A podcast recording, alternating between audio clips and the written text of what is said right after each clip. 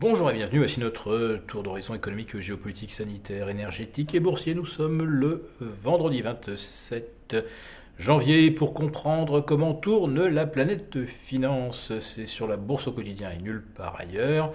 L'épisode du jour s'intitulera Créer de la richesse ou, ou des ultra riches Bah, de la richesse en tout cas, les marchés en créent. À partir de quoi, par contre, euh, là la réponse ne va peut-être pas vous plaire. Bon, même si vous la connaissez, euh, il s'agit bien des flux de liquidités injectés par les banques centrales. Et euh, comme j'ai eu l'occasion de le démontrer dans notre dernier numéro de la lettre Les Affranchis, les conditions financières aux États-Unis demeurent extrêmement favorables. Ça va en surprendre plus d'un les taux sont plus élevés, les banques centrales réduisent leur bilan, c'est-à-dire en fait euh, obligent les banques qui ont apporté des effets obligataires en garantie à les reprendre, autrement dit ça les prive de liquidité. Mais oui, mais voilà que de l'autre côté, la Fed, tous les matins dans des opérations repos au jour le jour, eh bien, restitue d'une main ce qu'elle a repris de l'autre. Autrement dit, il y a toujours beaucoup, beaucoup de liquidités dans le marché. Or, tout le monde sait que un des principaux mécanismes inflationnistes, c'est la surliquidité, et que même si la majorité de l'argent banque centrale destiné aux obligés de la banque centrale, ses plus proches partenaires, même si on sait que l'essentiel de l'argent banque centrale va dans les marchés, il y a quand même une partie qui finit par se retrouver dans l'économie réelle et alimenter la spirale inflationniste.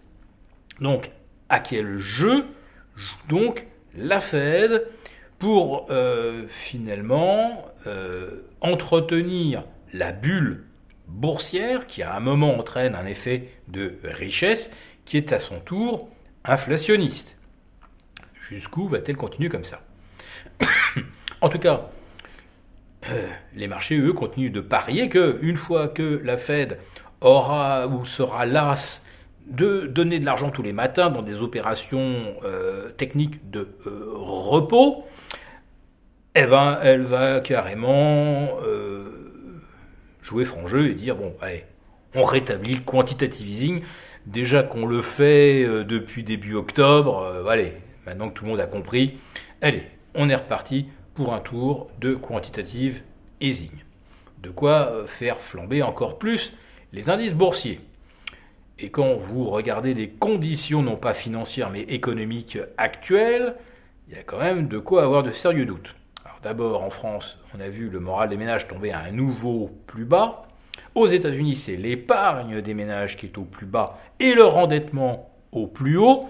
Un endettement au plus haut avec des taux à 5%, vous traduisez ça en 7-8 pour du crédit à la consommation et du 16-17 euh, pour des autorisations, de découvert, euh, vous comprenez que le consommateur, à un moment, il ne va plus être là. Ah bah c'est une bonne nouvelle, au moins, ça cessera d'alimenter l'inflation.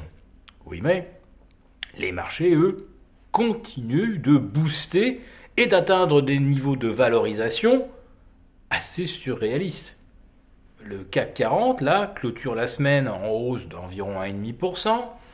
Le voici à un peu plus de 7110 points. Ça fait plus 10 depuis le 1er janvier. Ça fait plus 25 depuis le 1er octobre. Et euh, en quoi euh, les perspectives économiques se sont-elles améliorées sérieusement? On retrouve aujourd'hui le baril de Brent à 88,5.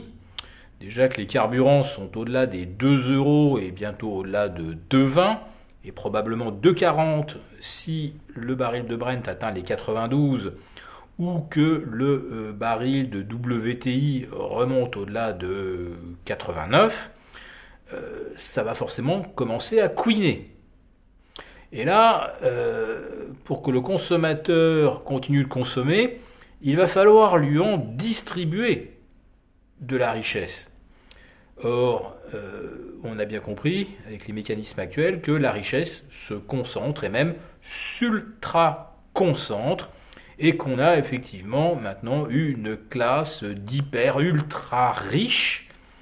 Et le privilège des hyper ultra riches, c'est qu'ils peuvent acheter tous les médias pour vous dire et vous convaincre que le système est très bien ainsi, et que quand vous contestez, eh bien, vous trouvez des éditorialistes pour vous faire la leçon. Et euh, en l'occurrence, là, euh, c'est M. Bernard Arnault qui s'en charge lui-même en expliquant que les Français n'y comprennent pas grand-chose à l'économie. Je dois dire que si vraiment ils comprenaient, et pour paraphraser un ex-président américain, s'ils comprenaient ce qu'on fait avec l'argent, il y aurait la révolution dès demain matin. Alors, il faudra quand même que euh, M. Bernard Arnault, en dehors de tous les mérites que personne ne lui conteste, nous explique quand même pourquoi euh, il pèse aujourd'hui 400 euh, 000 fois le patrimoine moyen d'un de ses salariés. Et pourquoi depuis les années Reagan, depuis 40 ans, le salaire des dirigeants a été multiplié par 10 est-ce que leur compétence est multipliée par 10, leur créativité est multipliée par 10, et est-ce que la richesse qu'ils distribuent à leurs salariés est multipliée par 10 Vous voyez bien que vous ne répondez oui à aucune de ces trois questions. Et quand on répond, quand on ne peut pas répondre oui à aucune de ces questions, c'est qu'il y a quand même quelque chose euh, qui commence à coincer. Voilà. Donc, euh, soyons fiers euh, qu'LVMH, effectivement, atteigne les 400 milliards et intègre le top 15 des entreprises les plus valorisées dans le monde. Mais en quoi cela participe-t-il à la richesse globale? Là, je pense qu'il y a de plus en plus de gens qui se posent la question. Et on vous laisse là-dessus pour ce week-end. À très bientôt.